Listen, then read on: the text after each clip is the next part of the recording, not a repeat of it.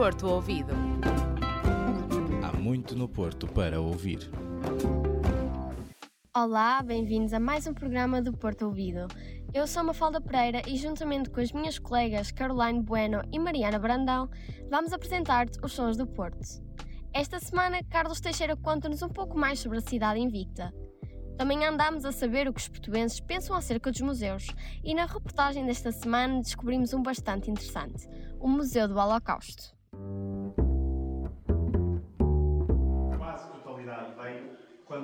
O curador do Museu do Holocausto, Hugo Vaz, mostra-nos que a visita é bastante interativa e voltada para os estudantes e para os jovens. Uh, quisemos que fosse um, um projeto uh, sensorial, ou seja, as pessoas entrassem e conseguissem uh, entrar mesmo nesta era e, e nestes, nestes, crimes que ocorreram há cerca de 80 anos. Portanto, mais do que ter apenas textos e imagens, quisemos que fosse um bocadinho mais, daí termos um memorial, daí termos aquela entrada monumental de Auschwitz, uma reprodução das barracas uh, de Auschwitz-Birkenau, um, precisamente para que os jovens conseguissem, um, no fundo, se ligar, se conectar ao tema. Uh, daí ele ser interativo nessa, nessa, nessa componente, nessa parte.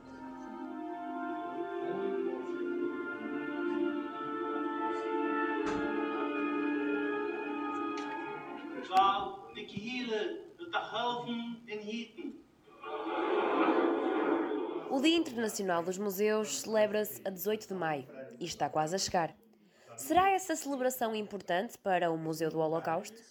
Tradicionalmente, o dia, uh, o dia dos Museus é um dia importante, até porque grande parte da população residente de determinada cidade acorre uh, aos museus mais do que ao longo do ano. E geralmente os museus têm preparado um programa específico uh, para esse dia ou para essa semana. Uh, no nosso caso, ainda estamos a planear o que vamos fazer no dia 18, mas uh, sabemos que vamos ter aqui um programa especial já com algumas escolas uh, que temos reservadas para esse dia. vamos receber cerca de 250 a 300 alunos de três escolas, de três partes diferentes do país. Um, e, portanto, vamos trabalhar com eles um bocadinho mais do que aquilo que costumamos fazer ao longo do, do, do ano. Hugo Vaz diz que o museu aproxima a nação portuguesa à história dos judeus.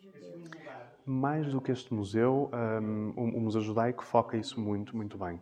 Um, vários académicos costumam dizer que os judeus estão divididos em dois blocos, os chamados sefarditas e os chamados ashkenazitas. Uh, os sefarditas são os judeus de origem peninsular, ou seja, de Portugal e de Espanha, uh, que uh, há alguns séculos atrás eram denominados como os judeus portugueses. E foram precisamente os judeus portugueses que fundaram a maior sinagoga do mundo durante muitas décadas, que é a Sinagoga Portuguesa de Amsterdão, que de lá foram fundar a primeira sinagoga das Américas, precisamente no Recife. E, e, curiosamente, as primeiras sinagogas dos Estados Unidos da América também são conhecidas como as sinagogas portuguesas. Para o curador, o Museu do Holocausto tem como missão contar a história pouco conhecida dos judeus portugueses.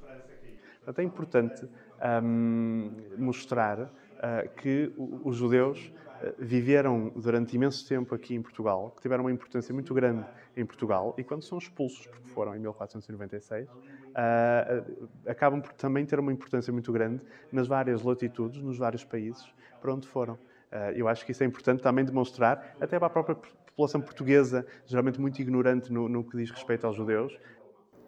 O museu destaca a ligação da cidade ao Holocausto. Muitos judeus encontraram na Invicta um porto seguro.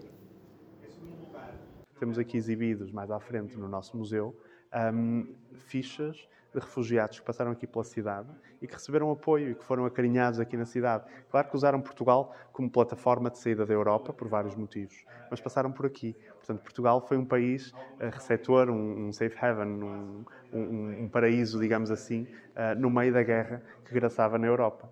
Uh, portanto, acho que também é importante mostrarmos essa conexão entre o Porto e Portugal e o Holocausto. Na Rua do Campo Alegre, o Museu do Holocausto está aberto de segunda a sexta-feira, das duas e meia às cinco e meia da tarde. A entrada é livre. No Ableia desta semana, conduzimos conversas com os visitantes do Museu do Holocausto. Sejam portuenses ou turistas, fomos perceber se as pessoas que andam ou passam na Invicta se interessam por museus. O que é que os visitantes do Museu do Holocausto acham da visita. Sim, nunca tinha, visto, nunca tinha vindo ao Museu do Holocausto, mas costumo ir a alguns museus, mas não muito frequentemente. Essa aqui era uma experiência que a gente estava, na verdade ele que queria vir, que a gente decidiu faz um tempo que ele queria vir. Isso aqui me trouxe uma grande, é, assim, dá, é de arrepiar. A gente chegou aqui e a sensação realmente uma sensação é... totalmente diferente. Você pode ler livro, saber da história, mas quando você vê algo próximo do que aconteceu, realmente acaba mexendo com você. Quais são os museus preferidos dos portuenses e dos seus visitantes? Uh, eu gostei muito de ir ao Museu de Serralves, porque, por exemplo, tem arte e, por exemplo, fui a Itália e fui ver o Museu de, de Uffizi, uhum. tem muita arte e é muito chique. Em geral, acho que foi o, o Louvre. Acho que ele é o mais icônico. Mas, é claro, né, cada museu tem uma perspectiva. Se pudessem fazer um museu sobre alguma coisa, sobre o que seria? Eu acho que eu faria algum museu algo relacionado à gastronomia. Honestamente, não faço ideia como é que eu criaria um museu.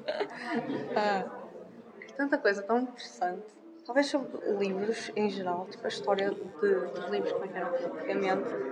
Já que se falou um bocado que eram feitos por copistas e como eram produzidos antigamente, que eram todos feitos à mão e que agora são feitos por uh, impressoras. Esta semana o Porto é de Carlos Teixeira, tripeiro com muito orgulho na sua cidade. Carlos Teixeira é um senhor que conhece a Invicta como a palma da sua mão. Vocês viram bater à porta certa, acho porque eu gosto muito das coisas da cidade. Tripeiros, o nome que se dá aos que cá vivem e aos que são a essência do Porto. Qual será a origem desta designação?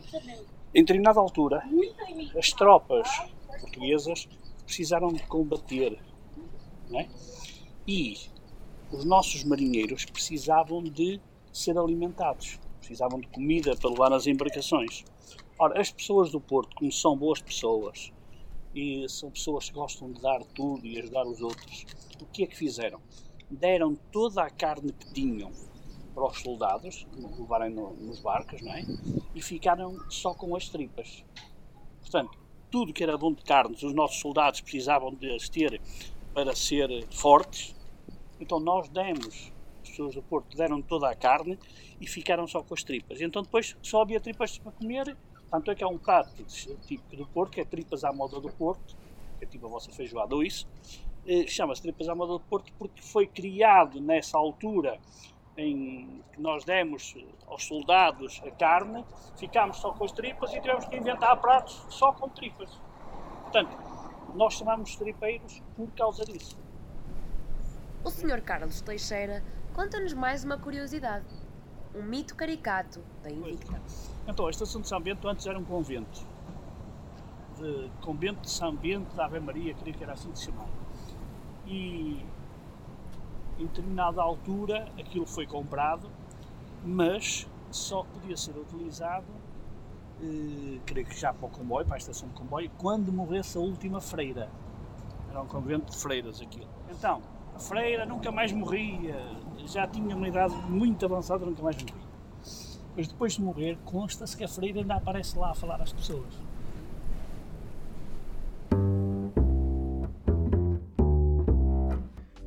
É recheada de histórias singulares e cultura. Fiquem atentos. Para a semana mostramos-te mais uma vez o que o Porto tem de melhor para ouvir. Porto Ouvido. Há muito no Porto para ouvir.